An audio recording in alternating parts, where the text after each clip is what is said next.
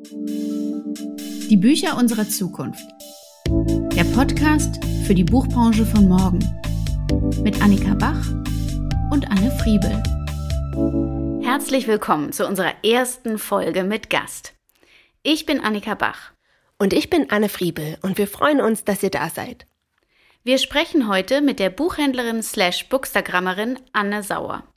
Denken in der Kategorie Trend oder bleibt es über die Attraktivität der Verlagsberufe nach und haben zum Schluss noch einen Buchtipp für euch.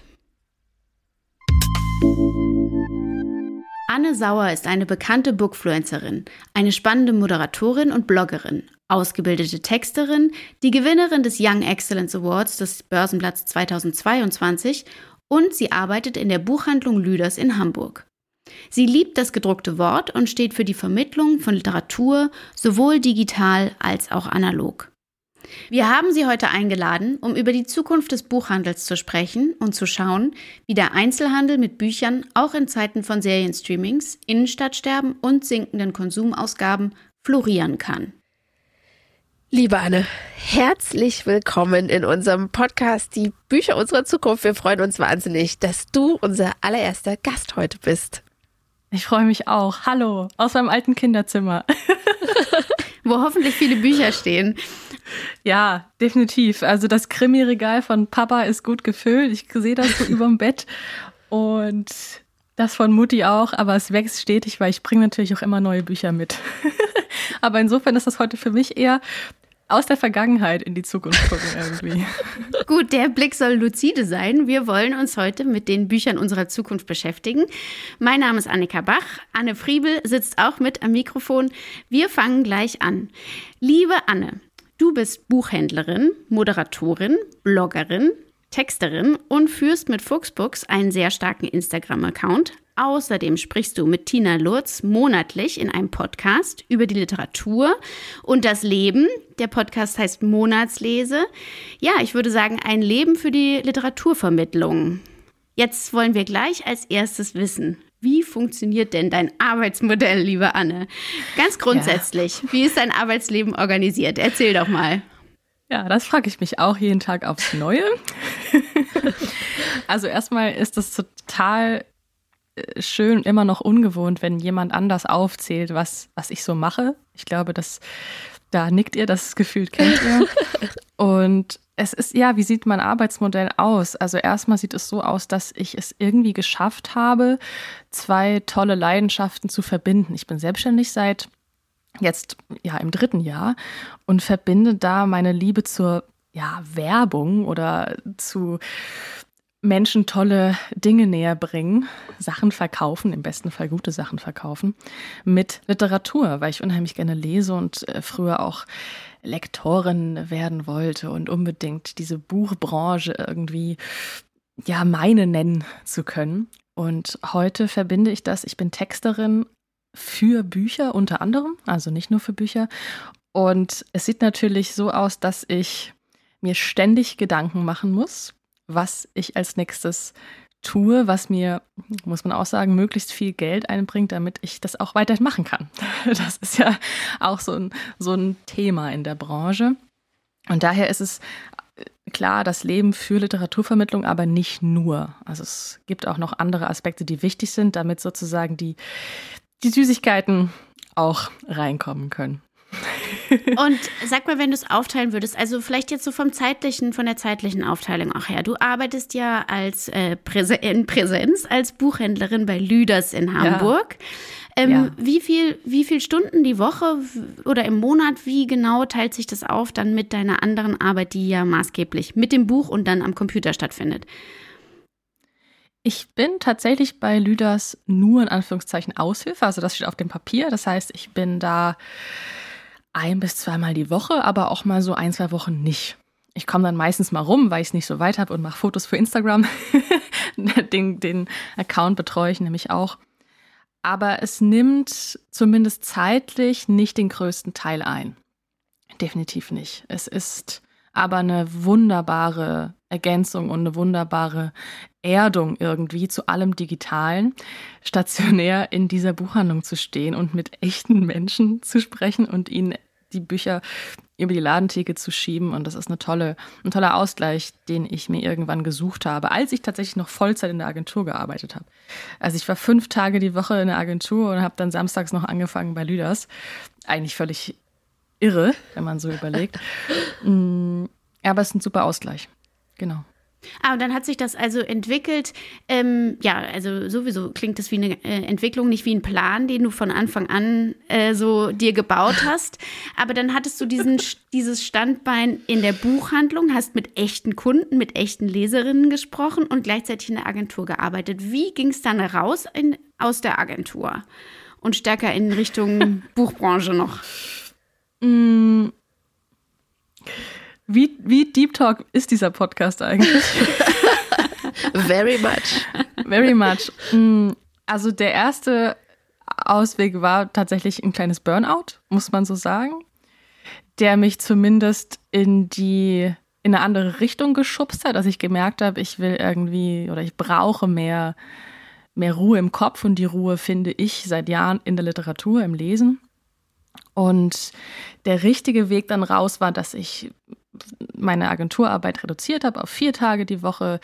Und als dann Corona kam tatsächlich, habe ich mit Corona nochmal einen neuen Job angefangen und da nach einem halben Jahr gemerkt, okay, nee, das, ich muss da raus. Das geht nicht mehr. Ich muss was, was Eigenes machen. Ich brauche mehr Freiheit. Ich brauche mehr Entscheidungskraft und auch ein bisschen mehr Macht über meine Zeit. Und dann habe ich mich tatsächlich entschieden, in Corona mich selbstständig zu machen und habe dann dieses Dreiermodell gestartet, also Buchhandel, Literaturvermittlung, Texten und Moderation. So kam das. Es war ein Sprung ins kalte Wasser, aber bisher schwimme ich da ganz gut. Und dann hat ja Corona eigentlich in deine Karten gespielt, oder? Wo auf einmal die Literaturvermittlung so, also so digitaler stattfinden musste als noch davor und auch alle Verlage verstanden haben, also jetzt wirklich, okay, es muss dort auch Geld reingesteckt werden ins digitale Vermitteln, damit wir unsere Leser noch erreichen, wenn die Straßen leer sind und die Buchhandlungen zu. Ja, es ist tatsächlich rückblickend eigentlich, es ging alles so schnell. Also ich, das ging so schnell, dass man da ja gar nicht so drüber nachgedacht hat, was gerade passiert und was wir machen müssen. Wir mussten einfach reagieren, glaube ich. Und ich, ich weiß gar nicht, ob es mir in die Karten gespielt hat, weil ich damals noch nicht 100 Prozent, ich habe gar nicht gesehen Instagram als, als Standbein. Das hat, wurde mir einfach von ganz vielen Seiten zugespielt, dass es dann hieß, ja, du hast ja schon super eine Ausgangslage mit Instagram dein Account ist doch schon richtig toll. Und das war mir gar nicht bewusst, dass das sozusagen auch wichtig ist für meinen Job. Mm, und was die Buchhandlung angeht, wie gesagt, das ging alles super schnell. Wir mussten reagieren. Und da hat man aber auch wirklich deutlich gemerkt, dass es eine Plattform braucht. Und für uns war das dann Instagram, Website, Newsletter, also alles, womit wir möglichst weit gestreut unsere Kundschaft erreichen konnten oder auch Menschen, die noch nie bei uns im Laden waren, die wir dann versorgt haben mit einem Angebot, was wir uns dann da ausgedacht haben. Also es war eigentlich die, ja, aus der Not wurde Kreativität, wurden Maßnahmen geboren, die funktioniert haben zum Glück, ja. Und sag mal, wie oft kommen Leute zu euch in den Laden rein und sagen, ah, wir waren ja noch nie da, wir kommen jetzt, wir sind eigentlich Touristen und besuchen Hamburg. Passiert das? Und die dann ja. zu euch, zu Lüders in die Buchhandlung kommen, weil sie dich kennen vom, ja. von den Accounts? Mhm. Ja, es ist immer wieder komisch. es ist immer wieder so, also ein toller Moment. Das passiert tatsächlich oft. Man sieht auch, wenn jemand in die Buchhandlung kommt, also man, ich erkenne das, wenn die noch nie da waren weil die anders reinkommen. Und das, das kommt oft vor und manchmal sprechen sie uns auch drauf an und das ist total schön. Es ist irre schön, dass auf einmal eine Buchhandlung, die es seit über 60 Jahren gibt, so ein, ja, so ein Sightseeing-Punkt ist auf einer Liste von meistens jungen Menschen, jüngeren Menschen, die sagen, wir wollten unbedingt mal vorbeikommen. Ganz oft kommen auch Eltern. Also Eltern von Menschen, die hier in Hamburg wohnen, die kommen dann vorbei und sagen, wir wollten uns mal angucken, wo unsere Tochter immer ihre Bücher kauft. Super. Schön, ja. Meine nächste Frage hätte darauf abgezielt, was sind denn die Stärken von diesem Modell? Das würde ja ein, schon mal ein erster, ein erster Punkt sein, eine erste, ein Gewinn für die Buchhandlung. Und wo, aber woran siehst du noch dein, die Stärken für dieses Modell, was so zweibeinig funktioniert oder dreibeinig, muss man ja vielleicht sagen? Du meinst an meinem Arbeitsmodell, ne? Ja, genau. Und, deinem, und, also wenn wir jetzt mhm. überlegen, wie könnten wir ähm, Buchvermittlung, Literaturvermittlung in die Zukunft bekommen, wo sind mhm. Modelle, die schon ausgetestet werden, würde ich jetzt ja denken, dass ihr uns da eins vormacht, wie es funktionieren könnte. Wo sind die Vorteile? Ja, das ist super. Also ich kann natürlich in vielen Punkten nur von mir ausgehen und ich glaube, dass was mein Vorteil ist oder was, wo ich einen Vorteil für mich sehe und auch für die Buchbranche ist, dass ich einen anderen Background habe. Also ich habe zwar Buchwissenschaft studiert und ich war auch eine ganze Weile in Verlagen unterwegs, aber ich habe dann was komplett anderes gemacht. Ich habe mich mit Werbung beschäftigt. Ich habe mich mit Marketing beschäftigt und zwar nicht mit mit Budgetmarketing, sondern mit Storytelling und mit wie erreichen wir kreativ Zielgruppen. Und das ist für mich natürlich ein Riesenvorteil, weil ich, glaube ich, einen, einen Aspekt mit reinbringen kann, und das können ganz viele andere aus dem Bereich auch, die, die sich mit ja, kreativem Storytelling beschäftigen. Die können mh, mm, neue Perspektiven da reinbringen und diese Buchbranche, die sehr traditionell behaftet ist. Das ist auch toll. Es ist ja so ein solides Modell eigentlich. Ich glaube, die muss ab und zu ein bisschen aufgebrochen werden und ein bisschen neues Licht reinlassen. und ich denke, das ist bei mir ein Vorteil. Ich habe auch gemerkt, dass, äh, dass oft bei Literatur habe ich das Gefühl, es geht um geschlossene Räume und um elitäre Räume und um Gespräche, die an Tischen geführt werden, wo nicht alle Platz finden. Und ich finde, Instagram oder Social Media ist ein Raum, der erstmal offen ist für alle. Und das ist natürlich ein Riesengewinn. Das ist auch eine Gefahr. Man muss auch ein bisschen gucken, wo man sich selbst da so verortet. Aber das ist natürlich äh, unheimlich schön, wenn auf einmal Literaturgespräche online stattfinden und ich zum Beispiel so sein kann, wie ich eben bin. In meiner flapsigen, humorvollen Art dann da irgendwie Weltliteratur empfehlen kann oder auch nicht empfehlen kann und das auch vollkommen okay ist. Also es ist ein anderes Publikum, es ist eine andere Tonalität und ich glaube, das ist ein Riesenvorteil und ein Gewinn. Das kann uns eigentlich nur vorwärts bringen, denke ich. Eben hattest du schon kurz angerissen, Arbeitsbelastung ist es jetzt in deinem neuen Modell denn naja, selbstbestimmter ist es. Ist es äh, geht's dir gut? Schaffst du es noch zu lesen? Man kriegt in den Podcasts, die du machst, mit, du liest noch sehr viel. Aber äh, wo kommen die Ruhepole her? Mm. Es ist tatsächlich eine andere Arbeitsbelastung. Ich glaube, ihr kennt das auch sehr gut. Also Anne, würde ich denken, auch, ihr kennt das auch wunderbar, dass man sich natürlich immer Gedanken machen muss, was mache ich als nächstes, wie beschäftige ich mich, wie nutze ich meine Zeit. Und da, also es ist nicht einfach, weil Social Media und das alles Digitale eigentlich erfordert, finde ich, eine Dauerpräsenz, die wir überhaupt nicht leisten können. Also Instagram verlangt eigentlich von dir, dass du konsequent Content produzierst, obwohl, und das vergessen wir oft, hinter dieser Plattform Menschen sitzen, die genauso müde von all dem sind und eigentlich sich nach was anderem sehen. Also ich habe da auch schon in meiner Rede letztes Jahr bei dem Young Excellence Award drüber gesprochen, dass es eigentlich ein Paradox ist. Und diese Belastung im Kopf, also diese Mischung aus digital, aber eigentlich wollen wir alle ein bisschen weniger digital sein, ist natürlich total schwierig und eine Herausforderung, die, glaube ich, Zeit braucht und die Austausch braucht, wie wir das gemeinsam machen können, ohne dass es uns schadet und ohne dass es vor allem in unserem Fall der Literatur schadet, ne? Weil am Anfang, glaube ich, war das super zu sehen, was für ein Aufschwung das alles bekommt und oh, cool, es gibt Bookstagram, wir können über Bücher reden online. Wie cool ist das? Ne? Also das, das ist einfach eine, eine hammergeile Plattform, muss man einfach so sagen. Aber sie braucht auch ein bisschen Führung. Und ich glaube, dafür braucht es einfach ja, Austausch im Hier und Jetzt und nicht unbedingt über Likes und Kommentare. Und diese Challenge habe ich jeden Tag auf jeden Fall, ja. Und hast du da auch Sorry, schon so. Das war jetzt ein langer Monolog. Naja, aber das ist ja, das ist ja wirklich auch der Punkt, um den es geht, die, die Frage, was sind die Vorteile, was sind die Potenziale und wo aber liegen mhm. auch die Schwierigkeiten. Und du, mhm. kannst du denn schon konkrete äh, Aspekte sagen, die du gelernt hast, die für dich wichtig sind, damit du dich nicht aufrassen lässt von der mhm. Plattform? Ja, also ich habe seit ein paar Jahren die, das Motto, mein Account, meine Regeln, ich mache, was ich will. Ich versuche nicht hinterher zu rennen und ich glaube, das passiert automatisch bei Social Media, weil wir oft etwas sehen, was wir toll finden und nachahmen wollen. Das ist okay, das passiert in der Kreativitätsbranche oft, dass man Ideen sozusagen anwendet für sich und das ist auch cool, da kann was Neues daraus entstehen. Aber das Angebot ist so riesig und es muss nicht jeder Mensch das Gleiche da machen. Und das habe ich für mich irgendwann begriffen und das ist, damit fahre ich ganz gut. So.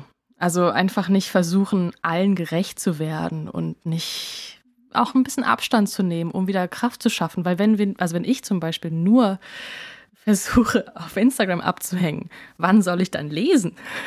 also, ne, das ist natürlich dann die, die Krux. Ich muss auch irgendwie Zeit finden, um, um zu lesen und mir meine eigenen Gedanken zu machen die ich dann wieder teilen kann. Und die kriege ich nicht, wenn ich nur, nur konsumiere sozusagen. Mega spannend. Also am liebsten würde ich da noch ganz lange drüber sprechen, weil ich das sehr teile, dieses Gefühl des äh, ständig fordernden Monsters des Social Media. Mhm. Aber ich würde eigentlich gerne mit dir noch mal ein bisschen auf den Handel schauen. Ja. Auf den Buchhandel. Ja. Äh, sag noch mal, wie, seit wann arbeitest du bei Lüders? Seit der Pandemie schon? Nee, vorher schon. Mm, vorher. Ich habe tatsächlich, lass mich kurz überlegen, 2019 angefangen. Das war das letzte Weihnachtsgeschäft vor Corona. Ja. Da habe ich angefangen. Als blutjunge Quereinsteigerin. das kam ja übrigens auch über Instagram. So Ach wirklich? schließt sich der Kreis. Ja, ja. Und ich habe da angefangen und war auf einmal in so einer neuen Welt. Also Buchhandlung Lüders an Weihnachten ist wie ein Bazar. Da, da, also wir hatten damals noch die alte Kasse, das war so eine, so eine Hebelkasse mit so einem Kling, Klingeräusch und oh. da waren super viele KundInnen im Laden und wir zu zwölf im Team und es war unheimlich lebendig, so wie ich den Buchhandel überhaupt nicht kannte. Für mich war Buchhandlung Stille. Aha. Ne, das war irgendwie so. Und da habe ich da angefangen. Also kurz vor Corona und dann hat sich alles geändert, ja. Und das wäre genau meine Frage. Was mhm. hat sich denn, was hast denn du erlebt bisher im Handel in den letzten Jahren? Was hat sich denn geändert? Wir haben gerade ein bisschen über die Digitalisierung gesprochen, der Inhalte. Aber hat sich auch die Kundschaft in deiner Wahrnehmung geändert? Was heißt geändert? Ich glaube, sie hat sich ein bisschen erweitert. Das ist, glaube ich, ganz gut, weil wir auch gezielt darauf geschaut haben, was haben wir für ein Sortiment und wie, Aha. wer wohnt überhaupt bei uns in der Nähe. Also wir gucken schon eher noch stationär, wer ist da und wer kommt zu uns.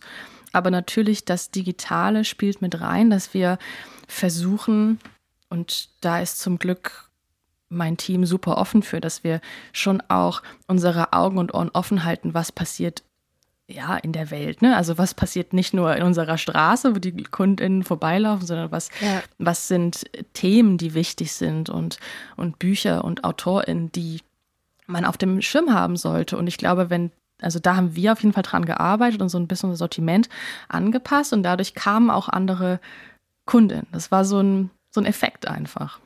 Das hat sich vielleicht geändert bei uns. Ja. Ja. Ich frage natürlich auch, weil es gibt diese viel beachtete Studie vom Börsenverein 2018, also wirklich vor der Pandemie, äh, in der die ja die Leserschaft quasi untersucht wurde, wer kauft eigentlich Bücher? Und es kam raus, dass die absolute Zahl der Kaufenden von Büchern abnimmt und äh, dass das Lesen zunehmend in Konkurrenz gerät zu Streaming-Diensten, zum Beispiel wie Netflix, Amazon, einfach als als Zeitvertreib, als schönes mhm. Hobby quasi. Ähm, und dann kam noch die Pandemie und wir wissen alle, die Innenstädte haben jetzt unglaublich zu kämpfen, Kunden, Kundinnen zu halten, in die Läden zu ziehen. Dem Handel, ich will nicht sagen, dem geht's schlecht, weil es geht auch wieder bergauf, äh, aber ich glaube, da passiert gerade ganz viel. Und ich wollte dich mhm. gern fragen, was können denn Erfolgsrezepte sein für Buchhandlungen, um heute und auch in den nächsten Jahren zu bestehen? Hm. Ich finde die Frage total spannend und wichtig. Und ich finde, ein Erfolgsrezept kann sein, ich habe es vorhin schon erwähnt, sich das eigene Team einmal anzugucken. Wen haben wir da? Wo kommen, wir, wo kommen wir her? Bei uns im Team, wie gesagt, ist es ein, ein Glück, dass wir nicht nur ausgebildete BuchhändlerInnen sind, die das schon seit ganz vielen Jahren machen. Ja. Die sind mega wichtig und die bringen super viel ein. Ich habe unheimlich viel gelernt von meinen Kolleginnen. Aber da ist dann halt auch so jemand wie ich, also die Werbetexterin, die mal einen Burnout hatte, die genau weiß, was das bedeutet, wenn Frauen oder Männer oder non-binäre Personen, das ist total wurscht, wenn eine Person vor dir steht und sagt, ich habe, ich arbeite zu viel, ich habe keinen Kopf zum Lesen. Und das sind genau die zwischen 20 und 49. Ja. Also es sind nicht immer nur die Jungen, die ja, ich finde, man macht sich zu leicht, wenn man sagt, das Digitale äh, raubt die Literatur aus den. Re also das, das ist, ich finde, das ist zu kurz gedacht. Die Frage ist, die man sich stellen sollte, wo geht das Storytelling verloren? Weil alle mögen Storytelling und das passiert auch bei Netflix, das passiert bei TikTok, ist es egal wo. Wir mögen Geschichten. Es geht nur darum, wie wir sie erzählt bekommen. Und ich finde Literatur Aha. oder auch die Buchbranche, der Buchhandel, ist, wie gesagt, ein, ein, ein Traditionskörper, der selten sich so ein bisschen ja, flexibel anpasst. Und ein Erfolgsrezept ist vielleicht, sich anzuschauen, wen haben wir im Team, der eben unsere Zielgruppe versteht, was wir machen können, damit das anders passiert. Ein super Beispiel ist aktuell Hugendubel, die zwar eine große Kette sind, klar, aber ja. die haben ein super cooles Team, das richtig coolen Content macht für TikTok und Instagram. Aha. Genauso wie Dussmann. Da sind kreative Köpfe. Und ich sage nicht, dass die Lösung ist, holt euch alle einen Instagram-Account. Aber einfach mal so ein bisschen schauen, was sind Geschichten oder Zugänge, die wir schaffen können, damit dieses, dieser Klotz Buchhandlung mit den überfüllten Regalen, mit Büchern, die überfordernd sein können für Leute, die wenig lesen, die sich vielleicht auch nicht die Bücher alle immer leisten können. Ja. Ähm, wo ist da ein anderer Zugang? Und das ist, glaube ich, einfach sich zu überlegen, wie wir das Verkaufsmodell ändern können. Ja, ja. Es gibt Beantwortet ja, das die Frage? ich glaube, es gibt gar nicht die eine Antwort nee, auf die Frage. Auf ne? nee. Es ist einfach total breit. Es ist wahnsinnig viel auch möglich, glaube ich. Also, was ich eben beobachte, sind wie Buchhandlungen sich auch zunehmend als Event-Location verstehen können. Mhm. Ähm, sei es, weil sie ein Café einrichten, sei es, weil man einfach einen Live-Podcast vor Ort in der Buchhandlung macht, wie im Ocelot in Berlin. Ja. Es entstehen auch komplett neue wie sagt man, Konzepte für Buchhandlungen, Diversity-Buchhandlungen, wie Cosi in Halle. Ähm, ich habe neulich von der Buchhandlung gehört, die eine integrierte Tätowierstube hat. Äh, why not? Nice. Kannst du ähm, gleich die Lieblingszitate aus dem Buch äh, ja, so, tätowieren lassen? Ja, oder gleich das ganze Cover auf den Rücken. Ja. Nee, genau. Ich, äh, was holt dich denn ab? Wo bist du denn richtig gerne auch vor Ort? Was muss da geboten werden? Ist es nur der vegane Kaffee? Oder hast du das Gefühl, Mensch, es gibt so die eine Sache, die, weiß ich nicht, die vielleicht auch Bestand haben könnte in mm. Zukunft? Das ist natürlich, also ich glaube, da bin ich leider altmodisch. Ich gehe in Buchhandlungen, weil sie mein Seelenort sind, weil ich da Aha. weiß, es ist Ruhe, da kann sich mein hochsensibles Gehirn entspannen. Ja. Aber ich weiß, dass die Frage auf was anderes abzielt. Mm, ich finde es erstmal super, dass neue Konzepte ausprobiert werden. Das ist total spannend. Also alleine auch bei She Said in der, in der Buchhandlung ja. in Berlin, die ein ganz, ganz klares Konzept hat und ein lupenreines Programm oder ein Sortiment. Das kann auch funktionieren, weil dadurch mit einem Schlag eine riesige Zielgruppe angesprochen wird, die ganz lange vergessen wurde, nämlich ja. die queere Zielgruppe. Und das ist natürlich aber an sich auch eine, in Anführungszeichen, ganz normale Buchhandlung. So, trotzdem wirkt es neu. Mm. Ich glaube, wenn die Personen, die dahinter stehen, das mit Leidenschaft machen. Also sei es ein, ein Showroom, wo nur ein Regal mit Lieblingsbüchern steht, die gekauft werden können. Oder ein Coworking Space, wo auch zufällig noch Bücher gekauft werden können. Ja. Whatever. Solange die Personen das machen, weil sie da Bock drauf haben, finde ich das wunderbar. Und ja, ich habe manchmal, also eine Antwort auf die Frage, was können Buchhandlungen oder was braucht die Buchhandlung der Zukunft? Ist auch eine unbeliebte Antwort, nämlich weniger Bücher. Das ist, das ist tatsächlich oft ein Gedanke, den, glaube ich, ganz, ganz viele BuchhändlerInnen haben. Jedes Mal, wenn sie die Vorschauen angucken, jedes Mal, wenn sie die Bücher auspacken, die Novitäten auf den Tisch schauen und sich fragen, wo soll das noch hin? Das Aha. ist, also das Angebot ist viel höher als die Nachfrage. Und dadurch wirkt es natürlich auch so, es werden keine Bücher gekauft, ne? weil die Bilanz stimmt nicht. Und dann ist natürlich eine Frage, die ich mir stelle, was wäre mit weniger Büchern? Deswegen so Konzepte, wo es mehr so einen Showroom-Charakter hat oder ja. eben, ne, warum nicht? Noch mehr kuratierte Inhalte. Noch mehr kuratiert. Weil eine Sache, die funktioniert und die wunderbar ist, ist die persönliche Beratung. Wenn ich ja. auf meinem Account oder auch ganz viele andere Menschen, die das machen, sagen, das sind meine fünf Lieblingsbücher, ich kann euch garantieren, die werden alle gekauft. Weil sie, weil sie mir vertrauen und weil sie sagen, okay, das sind die Lieblingsbücher. Die ja. nehme ich. Einfache Entscheidung, bitteschön. Weil Persönlichkeit immer noch das Wichtigste ja. ist, die Verbindung ne, ja. von Mensch zu Mensch. Auf jeden Fall. Und daran halte ich auch fest. Also, dass diese Begegnung und der Raum dafür ist das A und O, weil wir uns, glaube ich, alle danach immer wieder sehen. So uns, uns äh, zu begegnen. Und da kannst du dir noch so großartige digitale und Social-Media-Strategien ausdenken, wenn du am Ende vergisst, dass du Menschen brauchst, die vor dir stehen. Auch für dich, für deine eigene Gesundheit so, ne? Irgendwie. Anne, du erreichst mit deinem Fuchsbooks-Account über 10.000 Follower und empfiehlst ja Literatur. Wie würdest du diese Form der Literaturempfehlung beschreiben? Du hast jetzt eben schon gesagt, ähm, du hast gemerkt, dass du neues Storytelling finden musst, neue Wege, um überhaupt zu Menschen vorzudringen, die schon lange nicht mehr lesen. Also sehe ich daraus auch jetzt gerade die Hauptaufgabe, also die Antwort hast du letztlich schon gegeben. Ich versuche die Frage noch ein bisschen weiter zu drehen.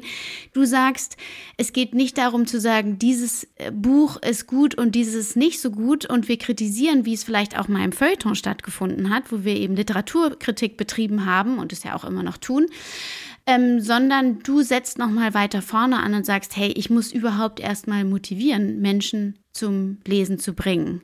Ist das Sinn und Zweck mhm. oder ja deine deine äh, Überzeugung in der Arbeit für die Literatur? Für mich ist es das ja.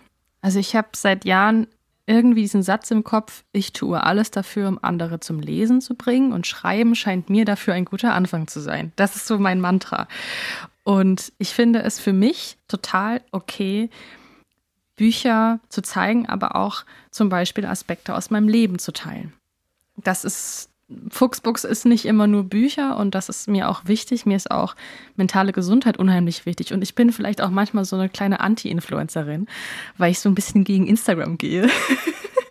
also, also so gegen, gegen all das, was andere versuchen mit sehr viel Zeit und Geld aufzubauen, weil ich einfach sage, oh Leute, ey, alle drehen durch, mach doch mal ein bisschen weniger. So. Und dazu gehört es eben auch. Und warum das für mich wichtig ist oder warum ich glaube, dass es funktioniert, ist, dass wenn Menschen, die wieder zum Lesen finden wollen, weil sie sehen, da ist jemand, die ist Buchmensch, aber auch Taylor Swift-Fan, aber auch Familienmensch, aber auch Tänzerin, aber auch, ne, also das, das ist dann einfach verschiedene Aspekte und dann fällt es diesen Menschen vielleicht leichter, ab und zu auch mal ein Buch bei sich zu integrieren. Das ist das, was ich mitbekommen habe und es ist das beste Gefühl, wenn dir jemand sagt, dank dir lese ich wieder. Das ist, das ist unfassbar und das funktioniert, glaube ich, mit der Kombi ganz gut. Und ich habe dazu vielleicht auch noch zwei Gedanken oder ein Gedanke, der mir auch wichtig ist zu betonen, dass Instagram und Literatur manchmal gar nicht so gut zusammenpassen oder auf den ersten Blick nicht, weil Instagram ist schnell, es erfordert Reaktion, es erfordert immer was Neues und Literatur ist ein langsamer Genuss und das ist ein, ein langsames Hobby. Und diese Mischung ist, glaube ich, wichtig, um niemanden zu überfordern. Weil wenn ich immer nur ein Buch nach dem anderen lese und solche Bücherstapel poste, Respekt an die, die das machen, die das können, das ist wunderbar. Für mich ist das nichts, weil ich weiß, das ist nicht realistisch für die Menschen, die ich erreichen will. Ja, äh, keine weiteren Fragen. Ähm. Ja. Und die, die Kritik, du hast ja eben auch noch die Kritik erwähnt, ne? Mm, ich habe den Anspruch nicht, dass ich die Literaturkritikerin sein muss. Ich kann das, ich kann definitiv über Bücher so sprechen, dass ich sie vergleichen kann, und auch aus handwerklicher Perspektive beleuchten kann. Ich kann das alles, wenn ich das, wenn ich das will, aber ich finde, es ist oft nicht unbedingt nötig für den Content, den ich mache. Das mache ich dann woanders vielleicht. Also wenn ich dann Bücher in der Buchhandlung zum Beispiel empfehle, äh, empfehle ich auch Bücher oder mh, hm, sag auch mal, hm, ich glaube, das Buch ist nicht so das, was sie brauchen. Weil, also ich halte jemanden auch davon ab, Bücher zu kaufen. Aber bei Instagram zeige ich eben das, was mir Spaß macht. Und wenn ich unbedingt möchte, dass, wenn es mir wichtig ist, ein Buch aus einer kritischen Perspektive zu beleuchten, weil es zum Beispiel Themen beinhaltet, die gegen meine Prinzipien gehen, die menschenfeindlich sind oder transphob oder sowas, dann mache ich das auch, weil ich möchte, dass das, dass das sichtbar wird. Aber erstmal ist die Literaturkritik nicht mein erster Antrieb für Instagram. Ich hätte noch mal eine ganz andere Frage und zwar ich meine, der Podcast heißt ja die Bücher unserer Zukunft. Und als ja. ich neulich äh, in deinen Podcast reingehört habe, Monatslese mit Tina Lutz, Anne, da hatte, ich glaube, da wurde die Frage gestellt, würdest du lieber fünf Jahre in die Vergangenheit ja. reisen oder in die Zukunft? Und deine Antwort war total klar, in die Vergangenheit. Ja. Und natürlich äh, möchte ich dich jetzt bitten, dir mal vorzustellen, äh, dass du einfach fünf Jahre in die Zukunft gereist bist. Du schlägst morgens deine Augen auf. Ähm, was glaubst du, was wirst du sehen in Bezug auf die Buchbranche? Ich habe immer Angst vor solchen Fragen. Wirklich, dieses Zukunft. Das ist, ich finde, das ist so ein, ein unbekanntes Terrain. Und ich ja. bin immer gerne so jemand, die sich treiben lässt. Ich mache mir auch sehr viele Gedanken. Aber ja, also ich glaube, realistisch betrachtet, mein erster Gedanke war, fünf Jahre in die Zukunft, was sehe ich? Ich sehe, TikTok ist durchgespielt, wir haben irgendeine andere Plattform und der stationäre Handel ist wahrscheinlich kaum anders als heute. Aha. Das wäre so mein erster Gedanke. Mm, aber ich wünsche mir was anderes. Aha. Was wünschst du also dir? Also ich habe die Hoffnung, ich wünsche mir das, was wir eben hatten, ne? diese anderen Konzepte und die anderen Menschen, die da vielleicht so reinkommen und diesen, diesen Teppich mal so ein bisschen bunter machen ist, dass äh, da mit Respekt neuer Raum geschaffen werden kann ja. für neue Ideen und für neue Modelle, die was anders machen. Einfach Menschen, die sagen, hey Leute, was wäre, wenn? Und sich darauf eingelassen wird. Das fände ich richtig cool. Denkst Weil zu verlieren haben wir doch eigentlich selten was, oder? Also. Ich weiß nicht, ob der Buchhandel das so sieht. Weiß ich nicht. Ähm, ja. aber sag mal, siehst, siehst du noch gedruckte Bücher in fünf Jahren? Mhm. Ja, ich sehe die noch ich ganz wertefrei, ich weiß nicht, ob das gut ist. Also es ist ja auch nicht unbedingt das Nachhaltigste, was man so machen kann im, im Jahr 2023. Aber ich glaube, dass so viele Menschen ein gedrucktes Buch, also ich, das ist ja so ein heiliger Gral eigentlich, ne? Ein gedrucktes Buch. Ja. Also erstens aus Seiten von LeserInnen, da ist ja ganz viel mit verbunden. Das ist Kindheit, das ist Geruch, das ist Sicherheit, sich an was festhalten können. Ne? Ein, ein Ding, was immer Akku hat, was dich sozusagen in eine Welt transportiert, wo du nur alleine sein kannst. Das ist einfach ein unheimlich schönes Gefühl. Und ich glaube, das ist mit Haptik verbunden bei ganz vielen Menschen. Und aus der Seite der AutorInnen gesprochen, ich glaube schon, dass es immer noch so geht es mir auch, die Vorstellung, ein eigenes Werk gedruckt zu haben. Das ist einfach, das ist einfach so ein, so ein Sicherheitsding, so ein Manifestieren.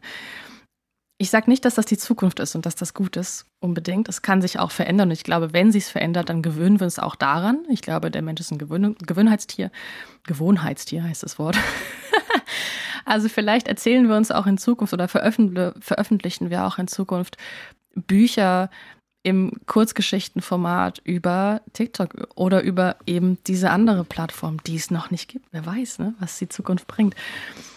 Also Menschen wollen Geschichten. Ich glaube, das kam jetzt schon durch in all dem, was ich gesagt habe. Und die Art und Weise, wie es zu dir kommt, ist entscheidend. Aber ich, ich glaube, es gibt in fünf Jahren noch gedruckte Bücher. Die haben so lange ausgehalten, die halten noch weiter. Die bleiben uns noch ein bisschen erhalten. Und sag mal, ähm, ja. wir kommen jetzt hier bald schon zum Ende unseres Gesprächs. Wir möchten aber noch ganz gerne zum Ende wissen. Du bist ja inzwischen eine Person, die auf der Bühne steht und auch schon junge Menschen äh, inspiriert oder auch ältere. Ähm, sag mal, aber wer hat dich denn innerhalb der Branche? Welche, welche Figuren sind Vorbilder für dich? Kannst du da welche benennen?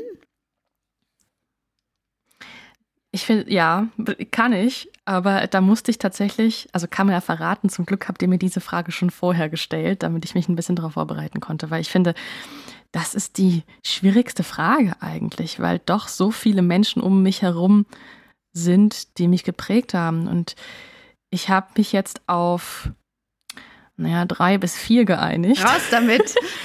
Ich glaube, die, die erste, die mir eingefallen ist, war unter anderem Maria Christina Piwowarski, eine Buchhändlerin aus Berlin, die ich vor ganz vielen Jahren kennenlernen durfte, als sie noch nicht die Geschäftsführung vom Ocelot hatte.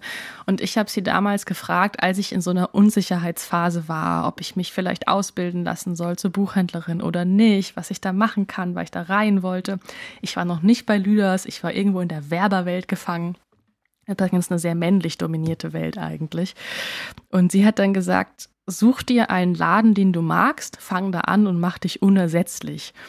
Und das hat mich irgendwie begleitet und das ist heute so ein bisschen so, ne? Also das hätte ich nicht gedacht damals und das finde ich unheimlich schön und ich habe das gemacht, ohne die Ausbildung zu machen. Ich habe den anderen Weg eingeschlagen. Dann gibt es eine Person, die so alt ist wie ich, also ich glaube gleicher Jahrgang, das ist Miriam C., die mir bewiesen hat, dass Literatur kein elitärer Herrenclub ist, sondern ein, also Literaturkritik vor allem auch. Ich finde es unheimlich toll, ihr zuzugucken und ihr zuzuhören, wie sie über Bücher spricht, wie sie die vermittelt. Die war jetzt auch in der Jury äh, der, des Deutschen Buchpreises letztes Jahr und hat, da hat er auch die, die Rede gehalten. Ich war so stolz, weil ich so dachte, ja, so kann man das machen. Cool. Also einfach so, so, so ein frisches Auftreten und trotzdem so klug, dass das zusammengeht. Dann gibt es natürlich noch Tina Lurz, mein, meine Freundin und Businesspartnerin, die mir bewiesen hat, dass Freiheit und Arbeiten zusammengeht, was auch super wichtig ist, glaube ich, in dieser Branche. Und dann zu guter Letzt sind es tatsächlich vielleicht nach außen hin unbekannte Menschen. Also die sind jetzt nicht so in der Öffentlichkeit. Das sind nämlich meine Kolleginnen in der Buchhandlung Lüders, die nämlich schon ganz lange im Buchhandel arbeiten und die mir gezeigt haben, ah, so geht Bücher verkaufen auch. Ne? Also so geht beraten. Und diese Kombi, was ich da zusammenbringe, was sie mir gezeigt haben, hat mich auf jeden Fall geprägt, ja. Was für eine schöne Ansammlung von tollen Menschen. Hast du denn, ja. hast du denn auch noch Tipps zum Abschluss, ähm, wenn, wenn sich jetzt hier Zuhörerinnen und Zuhörer denken, Mensch, das ist doch eigentlich ein richtig spannendes Modell. Wie kann ich denn da reinkommen? Wie mache ich das auch? Gibt es Tipps äh, und Tricks, die du verraten kannst? ähm, also ich mein Arbeitsmodell nachahmen ist, glaube ich, schwierig, weil das kann so nur ich. Das muss man einfach auch sagen. Ich glaube, es ist wichtig und das ist der Tipp vielleicht, dass es gesünder ist, nicht hinterher zu rennen, sondern einmal stehen zu bleiben und zu gucken, was macht mir Freude, was kann ich und was kann ich vor allem nicht so gut oder was will ich nicht machen. Und wie kann ich das nutzen? Und auch der Gedanke, sich nicht nur aufs Digitale zu stürzen. Auch wenn das verlockend ist, auch wenn das verlockend ist, ganz, ganz viel Content zu kreieren und sich immer noch zu überlegen, was geht da als nächstes. Ich glaube, wir dürfen dabei nicht vergessen, was ich eben schon sagte, dass da immer auch Menschen dahinter sitzen und dass es total wertvoll ist, sich auf die auch zu konzentrieren und, und die Herzen nicht nur durch Likes zu erwärmen, sondern auch durch Gespräche. Also die, die Mischung analog und digital. Das wäre vielleicht, ja, mein Tipp, das nicht zu vergessen. Danke dir, liebe Anne. Auch in Zukunft. ja, es ist ja immer so, wenn ich das noch kurz sagen darf, ich glaube, wenn es um Zukunft geht, denken alle immer sofort nur an Digitalisierung. Ja. Und die ist, die ist da, die ist wichtig, die nimmt unheimlich viel Raum ein und die hat uns auch schon tolle Wege eröffnet. Das ist unheimlich toll. Allein, dass wir jetzt diesen Podcast aufnehmen, ja. können wir machen, weil wir digital verbunden sind. Aber verbunden kommt eben auch von Verbundenheit. Und deswegen glaube ich, dass das Analoge immer noch eine Rolle spielt. Und dass das im Hinterkopf bleiben muss für alles, was wir machen, für jede Kreation, die wir uns ausdenken und, und digitale Maßnahmen. Dass es halt Menschen sind, die sich das ausdenken und die das konsumieren. Das perfekte Schlusswort eigentlich. Aber ganz zum Schluss, Anne, worauf können wir uns denn dieses Jahr mit dir noch freuen? Oh, die Frage hast du mir vorher nicht geschickt.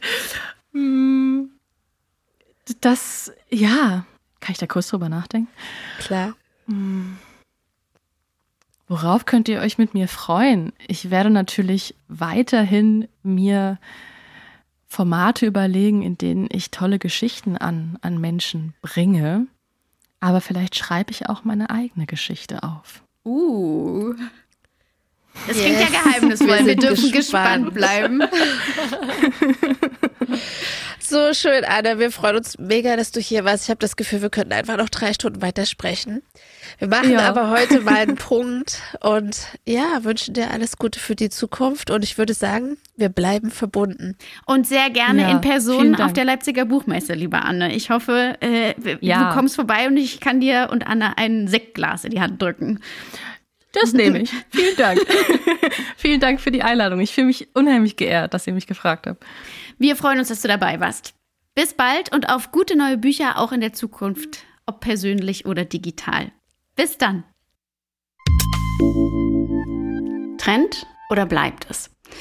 Heute möchte ich über einen Trend sprechen, der die hiesige Wirtschaft ja schon seit längerem und die Buchbranche seit einiger Zeit betrifft. Es geht mir um den Mangel an qualifiziertem und, wie ich glaube, vor allem an interessiertem Nachwuchs. Monika Kolb, das ist die Bildungsdirektorin des Börsenvereins, und sie sagte im Januar 2023, der massive Fachkräftemangel, den wir gegenwärtig in allen Wirtschaftsbereichen erleben, ist auch für die Buchbranche eine große Herausforderung. Viele Verlage und Buchhandlungen hätten solche Schwierigkeiten, ausgeschriebene Stellen zu besetzen, dass sie den Nachwuchs vermehrt direkt selbst ausbildeten. Doch wie begeistern wir den Nachwuchs für unsere Branche? Ähm, es wurde ja schon oft gesagt, die Untersuchungen der aktuell in den Beruf einsteigenden Menschen zeigen uns, dass Jobsicherheit, flexible Arbeitszeiten und die Möglichkeit einer ausgewogenen Gestaltung von Arbeits- und Privatleben die wichtigsten Kriterien für einen Job sind. Daneben ist es der Generation der heute 20-Jährigen wichtig, einen für sie sinnhaften Job zu ergreifen. Okay, allen ist klar, dass die ersten drei Kriterien ein Problem sind. Die langen Verlagsstunden, das ewige Präsentsein in der Buchhandlung vermehrt auch die Überlegungen, dass es bald gar nicht mehr weitergeht. Diese stressigen Arbeitsbedingungen passen einfach nicht zu den Wünschen der Jüngeren und deshalb finden nur wenige den Weg zu uns. Doch der eigentliche Trend, auf den ich heute aufmerksam machen möchte, ist darüber hinaus das langsame Vergessen in der jüngeren Generation, dass es überhaupt Buchverlage und Buchhandlungen gibt und welche spezifische Art von Arbeit dort geleistet wird. Und woher sollen sie es wissen? Niemand muss mehr ein Kochbuch kaufen, um thailändische Gerichte zu kochen. Mathe wird von Daniel Jung auf YouTube erklärt. Geschichten können auf Wattpad selbst verfasst werden, das Buch wird selbstredend online bestellt. In der Sichtbarkeit unserer Leistung konkurriert unsere Branche bei der jüngeren Generation mit vielen neuen und mit sehr mächtigen Mitspielern. Es gibt einfach so viele andere Instanzen, die mit Themenfindung, Recherche, Präsentation und Verbreitung eine sehr ähnlich anmutende Arbeit machen, welche auch in Buchverlagen und Buchhandlungen geleistet wird. Heutige Berufsanfängerinnen und Anfänger haben das Buch nicht mehr als das prägende Lern- und Unterhaltungsmedium erfahren und kennen das professionelle Handeln unserer Branche en Detail nicht. Unser Nachwuchsproblem ist also auch ein Problem der mangelnden Sichtbarkeit von verlegerischer Arbeit. Heißt also, wie verschaffen wir uns wieder Sichtbarkeit? Können wir diesem Trend des Vergessens entgegenwirken? Ich denke, das ist ein Trend, der definitiv bleiben wird. Also irgendwie müssen wir was tun. Eine Möglichkeit haben wir. Auch wenn die Branche noch nicht flächendeckend mit Work-Life-Balance dienen kann, so bieten unsere Tätigkeiten doch einen enormen gesamtgesellschaftlichen Sinn. In den kommenden Jahren und Jahrzehnten werden wir als Gesellschaft noch massiver mit der Frage zu tun haben, was ist richtig, was ist falsch, welche Information stimmt und welche sieht nur so überzeugend stimmig aus. Wo finden wir eine andere Meinung als die zielgruppenoptimierte Vorstellung innerhalb einer Blase? Wie können wir erkennen, welches Video uns unterhält oder sogar unterrichtet und welches ungefilterte Fake News verbreitet? Wo finden wir Texte und Geschichten, die so neu, so besonders sind, dass sie buchstäblich aus Geistesblitzen, aus der Kreativität eines Menschen entstanden sein müssen?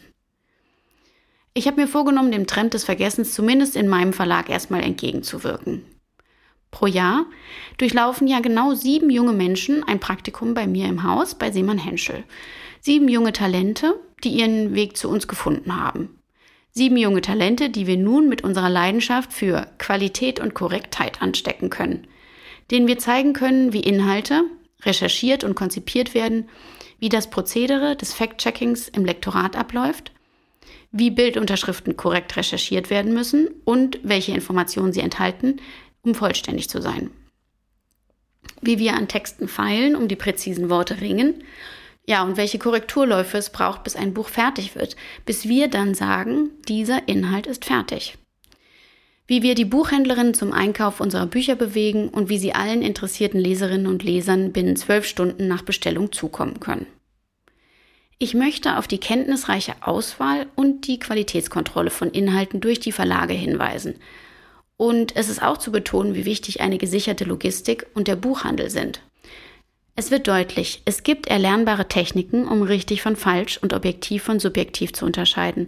Ein Inhalt wird darüber stark und nachvollziehbar gemacht. Es können immer noch Fehler vorkommen, aber auch dafür gibt es Prozesse, um sie in der kommenden Auflage für den kommenden Upload zu korrigieren. Am Ende sind diese professionellen Regeln und Abläufe der Qualitätskontrolle allgemein anwendbar. Von Anne Sauer habe ich heute gelernt, dass wir Geschichten erzählen sollten, um Gehör zu finden.